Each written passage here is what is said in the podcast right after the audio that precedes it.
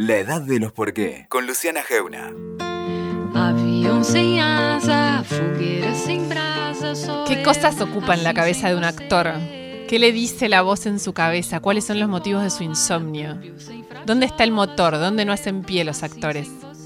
Son todas preguntas que vale la pena hacerle a uno de los actores más prestigiosos de esta generación. Se llama Peter Lanzani y está protagonizando 4x4, una película que discute sobre nosotros, los argentinos, y nuestros miedos.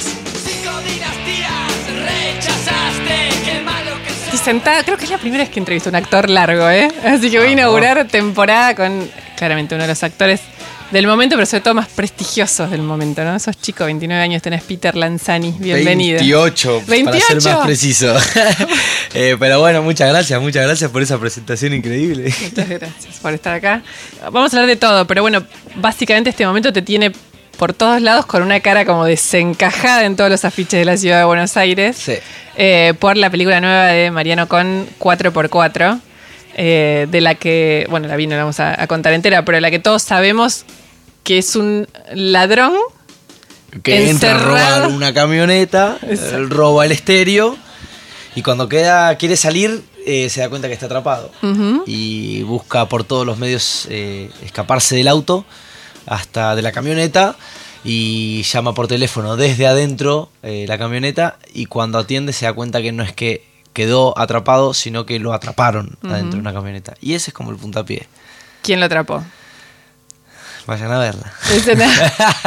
Contemos esta parte para que se entienda el planteo, porque me, me parece que creo que el, el gran desafío de la película es nos pone a todos frente a esa, a esa dualidad de el argentino, pues muy argentina, es muy argentina muy. El argentino que le robaron 100 veces, clase media, que le robaron, clase media alta, podríamos decirle, que le robaron muchas veces, y el chico que va a robar y que cae en una trampa. eh, mortal casi que te diría sí. porque mm, lo dejan atrapado adentro y empieza ahí una serie de eventos desafortunados para, para el ladrón que en definitiva también es un ser humano entonces lo que plantea es eh, hasta qué punto eh, la inseguridad eh, se la se le hace frente con justicia por mano propia. Entonces eh, plantea diferentes puntos de vista. Eh, ninguno de los personajes es totalista, ni muy bueno ni muy malo. Entonces eh, la película, como buena película de género, plantea diferentes puntos de vista y, y- y se instala en diferentes veredas. Sí. Que creo que es lo más inteligente que, que tiene el guion. que genera un debate, no es totalista. Sí. Y vos, porque sos vos encerrada en una camioneta una hora, ¿cuánto hora? La vi entera, pero no me acuerdo cuál, una hora cuarenta, Eh, más o menos. ¿no? Exacto, creo que dura una hora treinta, una 30, hora, sí. una hora treinta, una cosa así dura la película, una hora treinta, hora cuarenta, pero tiene más de 50 minutos el personaje este que, que interpreto que es Ciro adentro de la camioneta. Eh, y es un tour de force. Imagínate, la camioneta es metro cuarenta por cuatro metros. Metido adentro con el director de fotografía con una cámara que mide casi un metro también. Así que los espacios eran bastante acotados. Y es una peli bastante furiosa, es una peli bastante intensa para, para interpretar. El personaje tiene muchos arcos, tanto emocionalmente como físicamente. Porque a mí que me gusta quizás llevar los personajes en algunas cuestiones a lo metódico, no me iba a pasar un par de días sin tomar agua, porque no la iba a pasar tan bien. ya un ratito de ayuno para hacer un estudio de sangre a la otra mañana es algo que se padece, imagínate un par de días. Entonces es- eh, eh, fue bastante intenso la interpretación del personaje y, cómo llevar un poco estas emociones a cabo. Bueno, no, no- nos tomó un buen tiempo con Mariano tratar de, de entender qué es lo que queríamos hacer. Sí, ¿qué es eso? A mí, a mí me impresionó esas arcos, le dijiste vos, o curvas, eh, donde hay furia, pero hay mucha sensibilidad. Estás como en- encerrado duda, con vos mismo también. Es encerrado con, con uno mismo y con los karmas de uno mismo. Entonces, quizás el personaje, una vez que entra ese recio, reacio, cree que, que se la sabe todas Sí. y se roba el estéreo y feliz quiere salir del auto y cuando no quiere se queda atrapado y pasa a ser un león. Entonces, empezar a pegarle por todos lados a la camioneta para tratar de, de, de- de romperla para escapar, pero se da cuenta que está blindada, se da cuenta que está insonorizada para el afuera, se da cuenta que está polarizada a un, a un punto que de adentro a afuera se ve, de afuera adentro no se ve nada. Entonces es más desesperante aún. Y con todas las cosas que le va pasando, ese arco emocional y físico eh, había que laburarlo. Eh, tanto por maquillaje, gracias a Caro Klander, que es una fenómena magistral, como, como en, el, en el punto de vista de la actuación, era un desafío enorme el que teníamos. ¿Y cómo te Porque recién me, me dijiste no me aguanto un análisis, un ayuno para un análisis. Eh, eh, ¿Cómo no, se no, llega? no la llevé metódico, pero, pero no, era solo el maquillaje, digamos. ¿Cómo se llega a esa, a esa asfixia o a esa sed? Y eh, laburándolo, ahí es donde entra la parte también divertida de, de mi trabajo, ¿no? De- de jugar. Entonces, eh, el, el laburo era, era muy intenso el que teníamos que hacer. Y con Mariano estuvimos unos, cuat- unos buenos cuatro meses previos a empezar a rodar. Eh, analizando el personaje, viendo qué look potente podíamos lograr, eh, tanto de vestuario como, como físico, o, o haciendo una lectura página a página de, de- de todas las escenas, haciendo este arco físico, este arco emocional, ensayando con eh, Daddy, sin Daddy, Brieva, que es otro de los actores de, de la película. Que es el otro lado, ¿no? Es el otro lado, exactamente. Ensayando adentro de la camioneta, fuera de la camioneta, improvisando, sacando texto, poniendo otros. Eh, la verdad es que hicimos un, un laburo tratando de acotar las distancias, entender la atmósfera, eh, tratar de entender quién era este personaje, entender los tonos, los códigos que queríamos lograr, cosa de que cuando lleguemos a, a rodar ya, tengamos todo eso bastante adentro y, y dedicarnos a, a filmar, que era lo más importante. ¿Y quién es eso? Te lo pregunto más como, como ser humano, ¿no? Como, como Peter Civil. Em, ¿Quién es ese personaje para vos? Digamos, el- no lo que interpretaste, yo, esa persona que se puede replicar en un montón eh, de argentinos. El, el personaje de Ciro. Sí. Y es muchas cosas, porque es un padre de familia, es un ser humano, es un ladrón que eligió su propio destino. Es un asesino también, ¿no? Es un asesino también de alguna manera u otra, eh, sin tratar de spoilear mucho. No, no, no. Eh, pero, pero sí, es un montón de cosas y, y creo que eso es lo más inteligente que tiene el guion. Porque es una peli de género, es una peli que un guion brillante que, que- tiene sus vueltas de tuerca en donde te hace instalarte en diferentes lugares. Eh, que por un lado eh, es un ladrón que, que- ya de por sí lo junás y lo juzgás porque lo que está haciendo está mal y es coartar el, el derecho de- del otro. Y a la vez eh, el, el cómo el personaje de Daddy toma su punto de vista, para con el ladrón dentro de su pasado y las cosas que le fueron pasando a él, eh, entras en el punto de vista de, bueno, pero a la vez es un ser humano, no, no- no está bueno que, que nadie pase por, por esos puntos. Entonces cre- creo que eso es lo más inteligente que tiene la película. Eso es donde va a empezar a generar el debate de qué es lo que hay que hacer con estos temas tan, tan álgidos, tan tabús, que, que- que hace más de 10 años que, que- que es el, el puesto número uno de lo que más nos preocupa a la Sí, ahora nos ganó la economía, pero. Ahora nos pero- ganó la economía, pero, pero pero, sí, sí, la inseguridad, el caminar atrás. por la calle, uno, en definitiva, la economía hoy es un punto que estamos pasando bastante preocupante, pero, pero en definitiva la inseguridad, uno quiere vivir feliz y quiere vivir tranquilo sin, sin, sin tener un, problema mayor eh, por, porque te roben o porque te maten por un teléfono celular. ¿Te robaron una vez? ¿Te saltaron? Eh, no así cara a cara con un arma, eh, no sé cómo reaccionaría. Eh, pero sí, me han robado eh, en el, el auto, me han roto el vidrio y me han robado mi, mi mochila con resúmenes de Nietzsche escritos a mano que me he pasado meses haciéndolo. Y a mí me dejaron un buraco enorme, no solamente emocional, por lo que implicaba ese trabajo para mí, sino que también económico, porque iba a tener que pagar el vidrio y quedarme una semana sin, sin el auto. Y la persona que lo robó no, no hizo ni un peso, te diría, porque los resúmenes los tirás y la mochila, no sé si hasta no te la quedás porque estaba buena. Porque estaba buena. Pero entonces no, no lo sé, es, es difícil. Y te sentís ultrajado, no, no, no te sentís bien, no te sentís bien.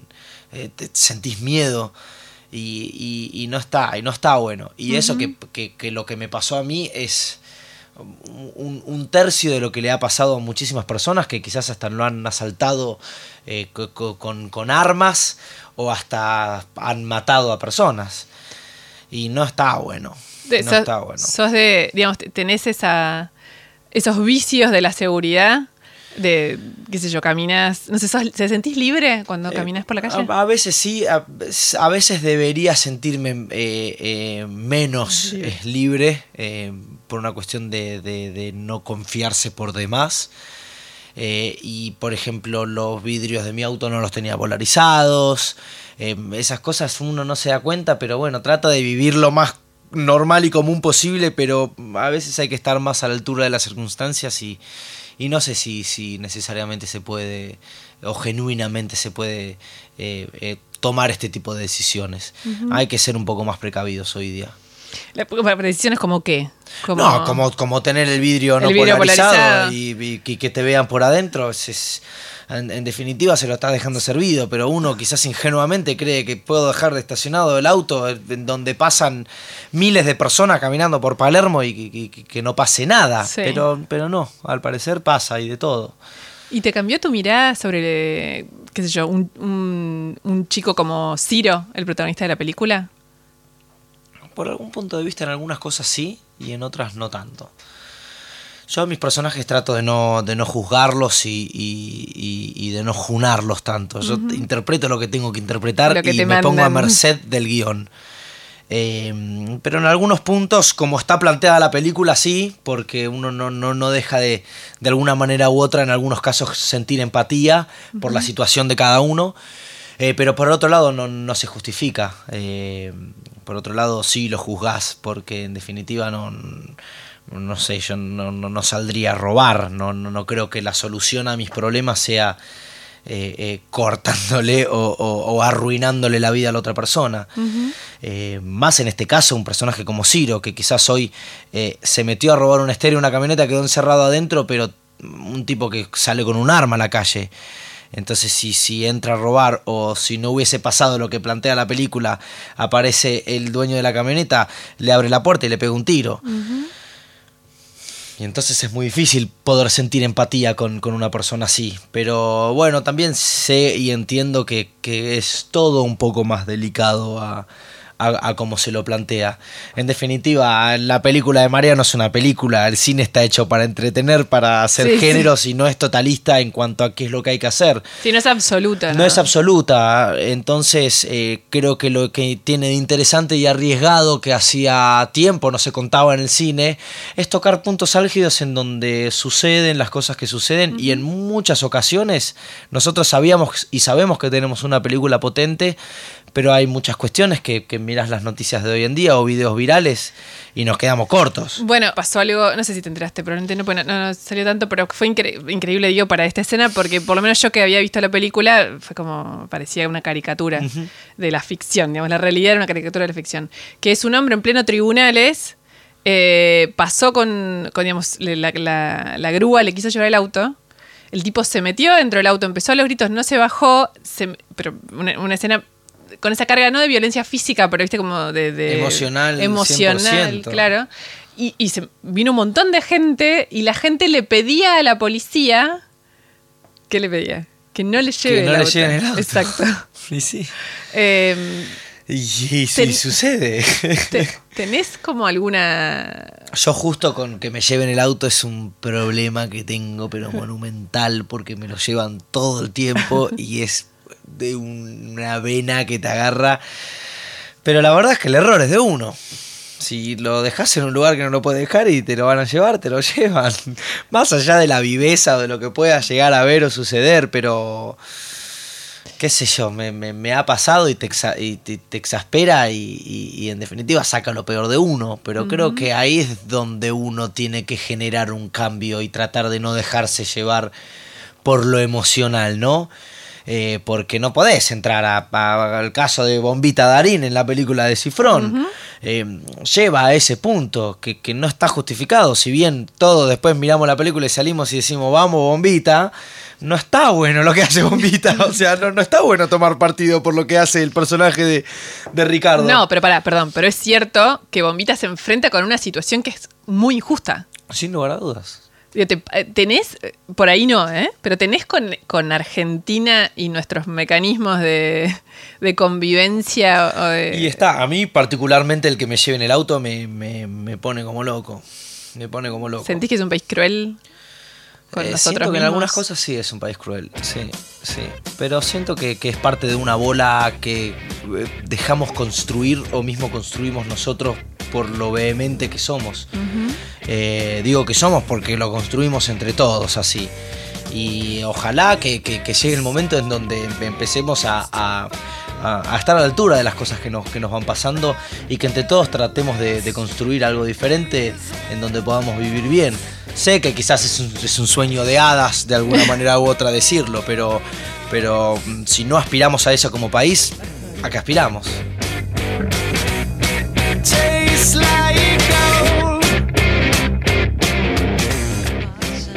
Seguimos en la edad de los por qué, conversando con Peter Lanzani, eh, protagonista de la película 4x4, pero sobre todo un actor que viene... mm, Venís eso, a mí me, me intriga tu exploración por los márgenes. Y a mí también, eh, me parece que, que es eso, últimamente mientras más incursiono en un personaje o, o menos, eh, lo que más descubro es que no hay un punto a donde se llega en la actuación, no hay un punto en donde eh, te sentís más menos o, o te sentís más lleno o menos. Entonces hay, hay muchas maneras de interpretar un personaje, hay muchas maneras de interpretar una escena y hay muchos géneros de cine, hay muchos géneros de miniserie. Entonces la exploración no te da el tiempo de vida directamente. Entonces creo que cada segundo desperdiciado es, es- es tiempo perdido. Y trato de, de ponerme desafíos que me corran de la comodidad, que me instalen en una incomodidad. Y eso me hace constantemente generar y buscar. Eh, hay proyectos que me llegan y me parecen súper interesantes y hay proyectos que, que trato de alguna manera u otra generarlo yo.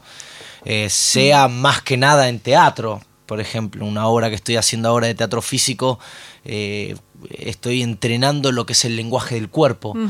Eh, no tanto para sentirme bien físicamente, sino para entender que es una posición encorvada, que es una posición erguida, que es un movimiento de mano, eh, y eso define mucho a la persona. Y, y se puede intelectualizar un montón de cosas, pero después el cuerpo hay que El ponérselo. Y el cuerpo habla y habla un montón. Y la mezcla del, del- de la emoción, del lenguaje del cuerpo, del lenguaje del habla, eso construye muchísimo. Y eso es un desafío enorme para componer en cada uno de los personajes. Cada personaje tiene un mundo enorme adentro. Entonces, mientras más desafío sea, mejor. Obviamente uno trata de hacer lo mejor posible cada uno de los papeles, pero bueno, también en el error y en la incomodidad está el crecimiento. Sí, digamos, no es solo, bueno, en 4x4 haces a Ciro, pero en, en Un gallo para Esculapio también es de una profunda marginalidad. el- y bueno, un poco decías recién lo físico, son marginalidades, casi como si estuvieras buscando marginalidades de la condición humana, no solo sociales. No, es, es, es, es- es muy humano, por así decirlo. Es, eh, es lo que le, lo que le sucede a- a- al ser humano constantemente y, y cómo se va perdiendo. Justo en un gallo para Esculapio tenés un capitán de equipo como Stañaro, que es un genio magistral de la dirección y, y- y- y cómo busca las atmósferas de las escenas y de los lugares. Escribe, dirige, dirige actores a la cámara, eh, está encima de todo, edita, no deja nada librado al azar. Pero lo que más en- encontrás en los personajes es, es la verdad y, y son los problemas de verdad. ¿Por qué Shakespeare? ¿Por qué Schaffer? ¿Por qué Ibsen? Son autores que escriben guiones, libros, obras de 1800 y hoy los lees y son, y son tan, tan, tan claros y, y tan de verdad y, y que no pasan en el tiempo. Pero porque buscan las emociones de la verdad.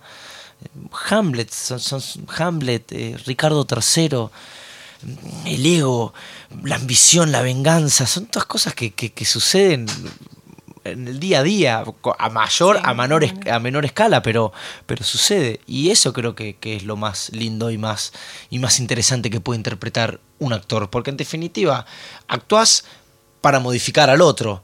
Eh, Léase en cualquiera de los géneros que hagas, pero ah, yo actúo y si, qué sé yo, hace un tiempo vengo haciendo una obra de Ibsen, que hago eh, 14 personajes, un solo actor, que es el Pergint. Y cuando salgo de, de- de la función, se acerca gente a veces llorando y, y- y ocultando las lágrimas y diciendo perdón. Y es tipo, no, no me pidas perdón. O sea, e- e- esto es justamente lo, lo- Claro. lo que se quiere lograr, que sintamos, que, que- que nos suceda algo. Entonces, mismo yo, no es que lo hago únicamente para modificar a la otra persona o convertirme en un gran actor. Yo me modifico con cada una de, las de, las, de las funciones. Si, si yo no lo siento, para mí es una mala función. Si yo me voy completamente revolucionado por lo que fue una función para mí, a mí me hace crecer eso, personalmente, porque me hace sentir y me hace conectar conmigo. Y profesionalmente porque de la nada o de un día pésimo terminás teniendo momentos álgidos como, como lo que te plantea una función así. ¿No hay un miedo al abismo de lo que esa exploración te... Sin duda, y el abismo en el actor es eh, de alguna manera u otra el desafío más grande y, y lo que más te hace crecer. Eh, a mí eh, me, me angustia y me deprime el abismo constantemente, pero siento que del abismo está la creación y, y los sueños. Y los sueños son, son la meta de uno, eh, son el motor de alguna manera u otra de nuestra imaginación, así que hay que, hay que jugar con eso constantemente. Ahora, vos, te, te voy a hacer una pregunta. Eh, Vos haces un programa de entrevistas, pero no sé si todo el mundo lo sabe, en cine.ar, que lo recomiendo mucho, entrevistas de cine. Y en una entrevista que le hiciste vos a Luis Ortega, eh, entre las cosas que hablaban, Ortega dijo, hacer cine es el... ¿Con qué hago cine? Con el motivo de mis, ins- de mis insomnios, te dijo Luis Ortega. Bueno, Lucho es un poeta. ¿Cuáles son tus insomnios? Mirá, no, eh, muy pocas veces me acuerdo que sueño. Eso creo que puede llegar a ser el, el- el- el gran motivo de, de- lo que me, me, me- me hace perder un poco la cabeza. Pero mm, mi insomnio, por así decirlo, es... eh, son inquietudes leves, ¿viste? El, el- el no poder crecer, el no poder sentir, el no poder eh, emocionarme, el, el- el- el no encontrar mi, mi propia personalidad. Y creo que de alguna manera u otra eso es lo que me lleva a, a- a interpretar personajes tan variados para tratar de entender en, en dónde estoy parado y realmente qué, qué- qué es lo que soy o qué es lo que no soy. Eh, pero... ¿Y quién sos? ¿Y quién soy? Es, es, es una pregunta que me hago todos los días. ¿Quién, cómo, por qué, cuándo, para qué? A veces lo descubro y cuando más creo que lo encuentro y lo descubro es donde más caigo al abismo y me doy cuenta que, que- que- que no entiendo ni sé nada. Y ahí es donde la misma universidad de la vida me da el cachetazo para decir, bueno, que ahora retrocede para atrás y volví a arrancar. En base al don- a donde llegás, que fuiste creciendo y a donde querés ir. Es, eh, es, muy, es muy difícil. Es, es, es, es el insomnio de, de- de- de- mis días, por así Por decirlo. eso, Esas es preguntas. lo que no te deja... Dormir, lo, Dormir. Que, lo que te cuestiona. Eh, Lucho, es, Lucho es un distinto, igual. Lucho es un distinto, porque eh, a veces ni, lo intenta. Eh, a veces no, no, no es que es un tipo que piensa que. y, que- y- y tan. Es, es- un poeta, es un artista, es, en, en- en cómo piensa, en la manera en que ve. Eh, soy un afortunado de habérmelo cruzado en, en- su carrera cinematográfica porque puntualmente sé que es muy selectivo en las cosas que hace y en, y en a quienes elige para laburar. Y me siento un afortunado. No sé si volveré a laburar con él, pero mm, con, con habérmelo cruzado ya para mí es un aprendizaje enorme y si me lo vuelvo a cruzar, bienvenido sea. Eh, trabaja un poco sobre ese universo que es el, el, el lugar donde uno no hace pie, Exactamente. ¿no? Exactamente. Y es brillante, es brillante. Eh, tanto con cómo encuentra qué es lo que quiere contar sin, sin intentarlo, desde su género, porque es un director de género, sin lugar a dudas. Y no es que es drama, o es un thriller, o es una de terror, o es una peli de Luis Ortega. Sí. Y creo que eso es lo más brillante que tiene. Y, y- y- y visualmente también mm, sabe de cine, sabe hacerlo, tiene sus inquietudes. Y vos lo ves preparando constantemente y te hace buscar y te hace ver y, y viene y quizás te piense y tipo, no, no es acá, vamos, vamos por otro lado. Y quizás te marca una tonalidad de un texto y te, vos, vos estás haciendo pa, pa, pa, pa, pa, y es pa, pa, pa, pa, pa, pa, pa. Y decís como... Es música. ¿Viste? Y, decí- y viste que el actor, con todo lo, lo que implica laburar con sus emociones y el, y el ego, y, y eso es lo que. Porque se expone por un lado y por otro lado no. Y, y cuando lo escuchás decís, como, sí, tenés razón. Pero vos, me intriga como en qué momento de tu vida descubriste que mm, te da placer esa búsqueda de no hacer pie. No hace tanto. Eh, quizás en, en el punto en donde hoy día, en la búsqueda en la que estoy, eh, cuando descubrí el cine, a mí siempre me gustó el cine, siempre fui muy fanático del cine. Eh, no lo conocía, no lo había incursionado, yo arranqué a- de chico a laburar, pero más en televisión. Pero ahí todo esto no estaba, esto que hablamos ahora, como más Eh, eh, existencial. est- Estaba la, la- la búsqueda, pero eh, también fui muy chico siempre. Cuando arranqué era, era muy chico como para darme cuenta de, de todas estas cuestiones. Y hacía quizás programas más adolescentes en donde me entrenaron muchísimo y hoy es la formación que tengo para, para mi laburo. Eh, pero cuando empecé a laburar también con, con directores que me planteaban otros mundos, eh, ahí empecé a darme cuenta de que había un mundo enorme atrás de, de- de la actuación. Eh, yo recuerdo que la segunda temporada de Casi Ángeles, que fue año 2008, casi que no la hago y casi que abandono después de dos años de, de- de- de laburo, entre comillas, porque dos años no, no es nada. Oye, pero para ¿cuántos años tenías? Tenía 17. Pues dos años en una persona de 17 años es un montón. No, es, es un montón, pero, pero o sea, visto ahora que, que es mi catorceavo año de, trabajo, no, realmente no es nada.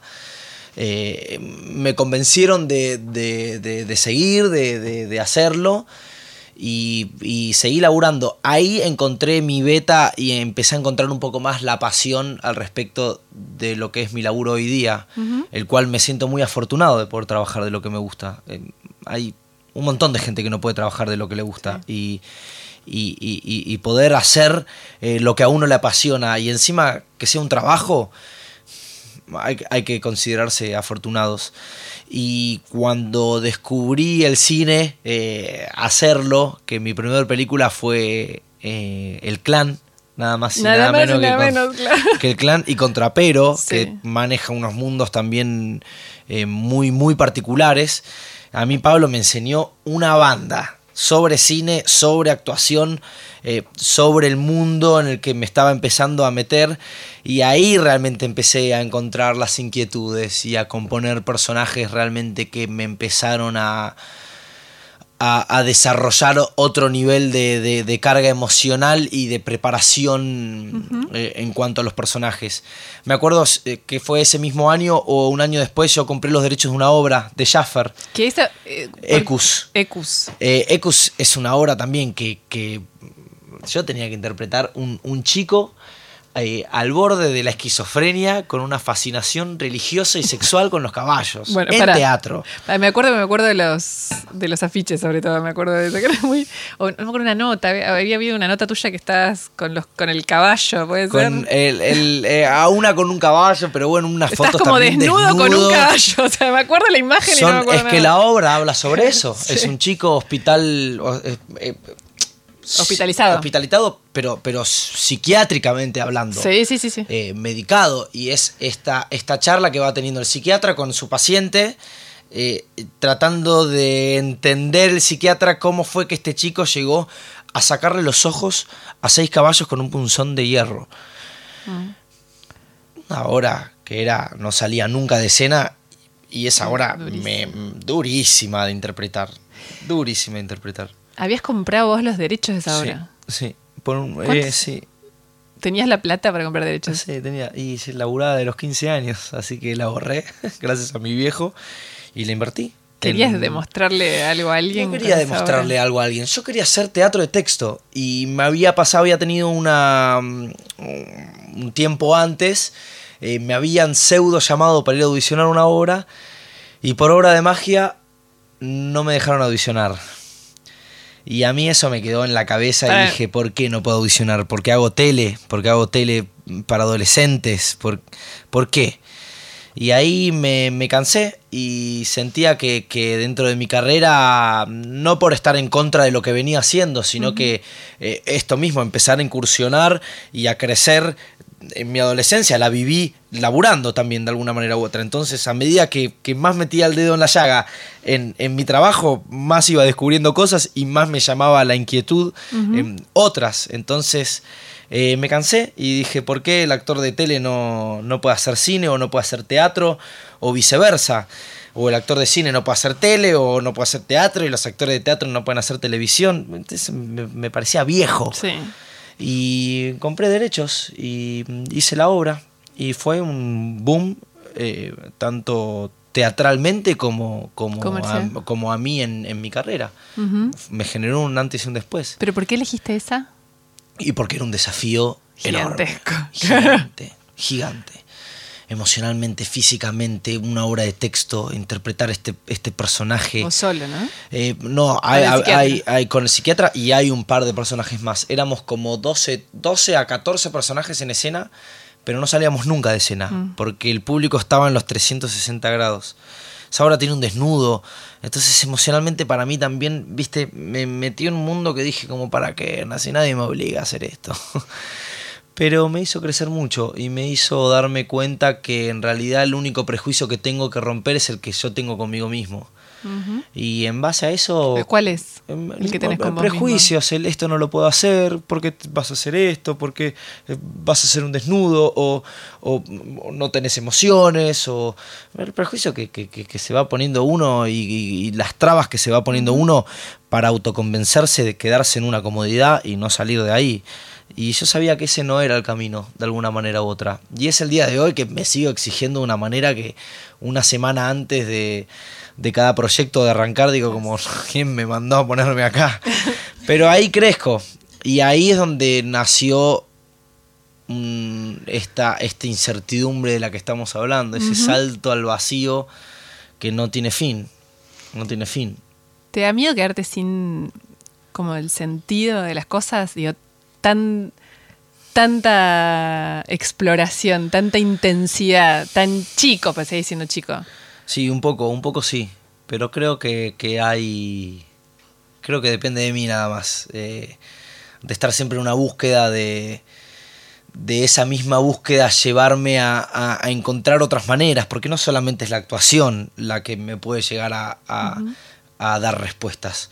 Me encantaría dirigir y quizás en, en- en la dirección encuentre eh, cosas puntuales del que querer hablar, pero me veo escribiendo mis guiones, me veo eh, dirigiendo yo las cámaras también, dirigiendo a los actores, editando.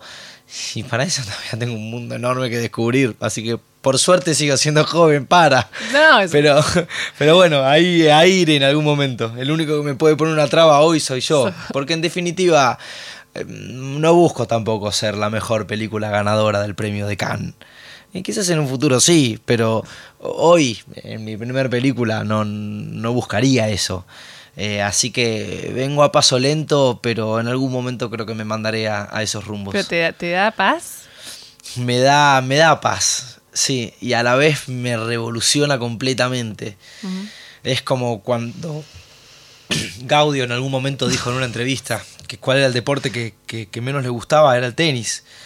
Y cuando escuché esa entrevista dije como, nunca me sentí tan identificado, como que, que s- la, con la actuación me pasa exactamente lo mismo, o con este mundo, como es lo que más me cuestiona, es lo que más me retrae a la vez y me pondría un bar en una playa y sería feliz, pero a la vez cuando me subo a un escenario o cuando hago una peli o cuando la voy a ver en el cine o cuando miro una peli que quizás yo no tengo nada que ver, digo como no, claro, este mundo a mí me, me fascina, a mí me, me vuelve loco. Y mientras más lo incursione, eh, más voy a acotar esas distancias que, que, que, que me alejan a decir como, wow, ¿cuándo podría hacer una obra así? O ¿cuándo podré? La única manera es intentándolo y haciéndolo. Más hoy día y en el momento en que vivimos. Eh, no sé, siento que le pasó a mi hermano. Estudiaba bioquímica, no sabía si le iba tan bien, eh, se estaba frustrando y es como. Hasta que se dio cuenta que lo que quería hacer era música. Y hace 15 años quizás eh, si le plantabas a mi vieja que es economista y a mi viejo que tiene un máster en sistemas es escribano y mis dos hermanos más grandes ingenieros industriales y hace 15 años planteabas querer ser actor o querer ser músico y había una, una gran barrera en porque no es un título primario y porque no sé qué, porque vas a ser un vago y que bla bla. Hoy, hoy, hoy hay muchas más armas para convertirte en un músico o convertirte en un actor o en un director. Y creo que, eso está bueno y creo que esas, barreras se, cortan con, las personas que aprovechan esas oportunidades y con las personas que realmente se juegan a hacer lo que tienen ganas de hacer. Yo me preguntaba, porque para preguntar si estoy tu casa, tus papás. Y mis papás... Pero toda esta exploración tan Oh, intensa, no, no, de ¿estaba- algún ¿había algo de eso en tu sí, casa? De algún lado viene. No sé si la hablo tanto con, con mis padres, pero son el, el fiel reflejo. Mis padres son las personas más humildes que conozco, sin lugar a dudas. Ujú. ¿Por qué humildes? Porque son humildes, porque son mu- muy inteligentes, porque son laburadores, porque son eh, buscadores empedernidos y a la vez son de las personas más simples que conozco. Y para mí de eso se trata la, la- la humildad.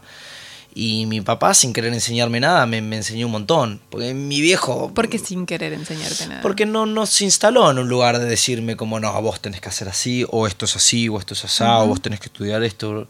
Mi viejo es, es- es escribano, es, tiene un máster en sistemas, eh, eh, es abogado, y andás a ver la cantidad de cosas que, que estudió. Y a la vez cuando le fui a plantear que, que quería actuar porque me surgió la posibilidad, me dijo, bueno, dale. ¿Cómo dale te surgió adelante". la posibilidad? Porque eres muy chico, digamos, ahí Era, para... era muy chico. Yo estaba jugando al fútbol en la playa en la playa, literal. en la playa, en, en Carilo. vacaciones. En mis vacaciones en Carilo. Y se me acerca una mujer a decirme, bueno, quiero sacarte una foto. Eh, me sacó una foto comparando altura con, con otros chicos y, y a la semana fue a la carpa donde estaban mis papás y les dijo, bueno, eh, queremos que tu hijo haga, sea modelo de una marca de ropa para chicos. Viejo, no entendían ni medio. Y fue como, bueno, vos querés, tenías ganas de hacerlo. Y yo, qué sé yo, yo en esa época iba al colegio, no tenía ni idea qué quería hacer de mi vida, era muy chico, 12 años debía tener, ya ni me acuerdo, o, o más chico todavía, y entrenaba rugby cuatro o cinco veces por semana, y, le dije, bueno, dale, hagámoslo. Es una foto, una campaña, dos días, al año siguiente me llamaron otra vez, me fui una semana a Brasil con mi vieja, y ya al otro año no me entró más la ropa. Y a los dos, tres años de, de esa última campaña llamaron a mi casa. Yo había vuelto del colegio, eran las cuatro y media, cinco de la tarde. Estaba eh, tomando el té con, con mi mamá, mis hermanos, que habíamos vuelto todos. Y llaman, atiende mi mamá y, y la habían llamado de la castinera de Cris Morena, que habían visto la foto de hace ya un tiempo, ya lo sabían. eh, que como era hace un tiempo, querían hacerme una prueba y querían hacerme un casting. Y fui al casting y quedé para chiquititas en el 2006. Y ahí no frené nunca más. Y supiste que era eso.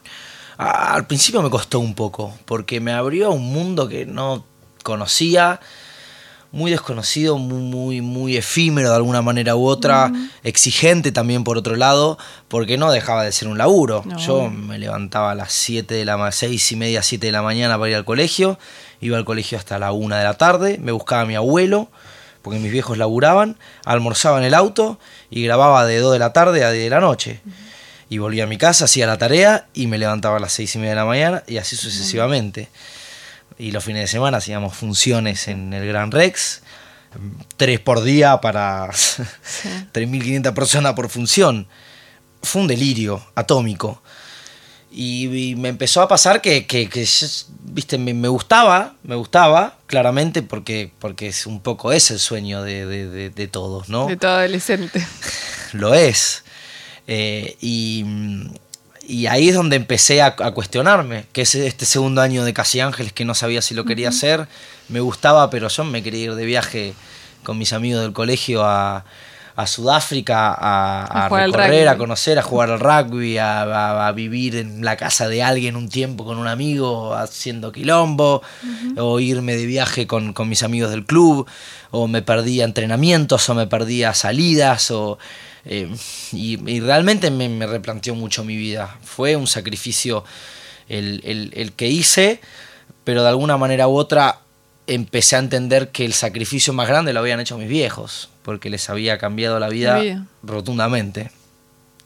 Con algo que quizás no, no, no plantearon una vida para mí, porque nunca me cuestionaron ni me pusieron una traba. Siempre me, me, me- me exig- me exigieron, por así decirlo, eh, para que yo sea lo que quiera ser. Si quería ser deportista, me hubiesen bancado a que sea deportista. Eh, o lo que sea, si hubiese querido ser abogado, me hubiesen acompañado a, estudiar abogacía.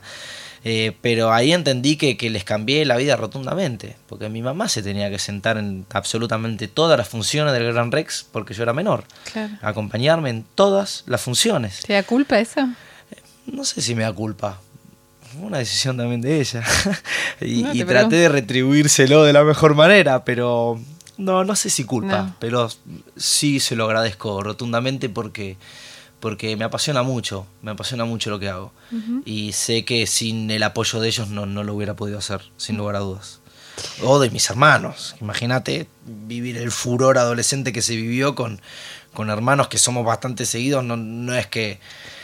Entonces eh, era un quilombo también para ellos. La dinámica de tu casa cambió, Dios, se mudaron de casa, se fueron, digamos, tuvo una... No, no, la dinámica siguió igual. Cada uno siguió haciendo lo- Su lo- vida. lo- su vida. Eh, no, no cambió esa dinámica. Cada uno siguió en la suya. Eh, seguíamos haciendo rugby. A mis hermanos quizás los jodían un poco más menos porque Eran los era el hermanos hermano de- que estaban chiquititas, pero no más de lo que me han jodido a mí yendo a boliches. Cantándome, jodiéndome pibes la canción de Casi Ángeles. Sí. Lo cual mi, mi respuesta era, ah, te la sabes. Entonces quería decir que, que- que sí lo veía el programa. veía. Eh, pero bueno, así te vas curtiendo un poco también. No, no de la mejor manera, pero bueno, es la manera que me tocó. La última, hace un rato yo contaba que estás conduciendo un programa como entrevistador en cine.ar. Eh, ¿Qué pregunta te harías a vos mismo? La que te incomode más. Uf, eh,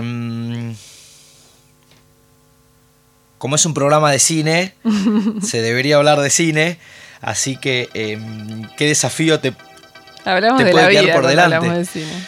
eh, bueno, si soy feliz me preguntaría, pero... ¿Sos feliz? Sí, soy feliz, sí. Eh, sé todavía que tengo un montón de trabas y un montón de corazas que me puse por toda la vorágine en la que me vi envuelto trabajando de chico. Pero eso es lo, lo único que me reconforta de eso es que sé que puedo ser aún más feliz. Entonces estoy todavía trabajando en eso. Eh, y, laboralmente, ¿qué, qué, qué desafío te puede quedar por delante?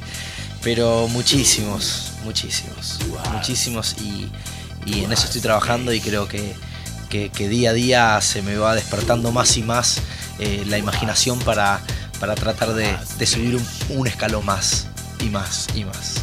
Gracias, Peter. Gracias Por por, favor, venir. ¿eh? gracias a Un placer. Un placerazo. Escuchaste La Edad de los Por qué con Luciana Geuna. WeToker. Sumamos las partes.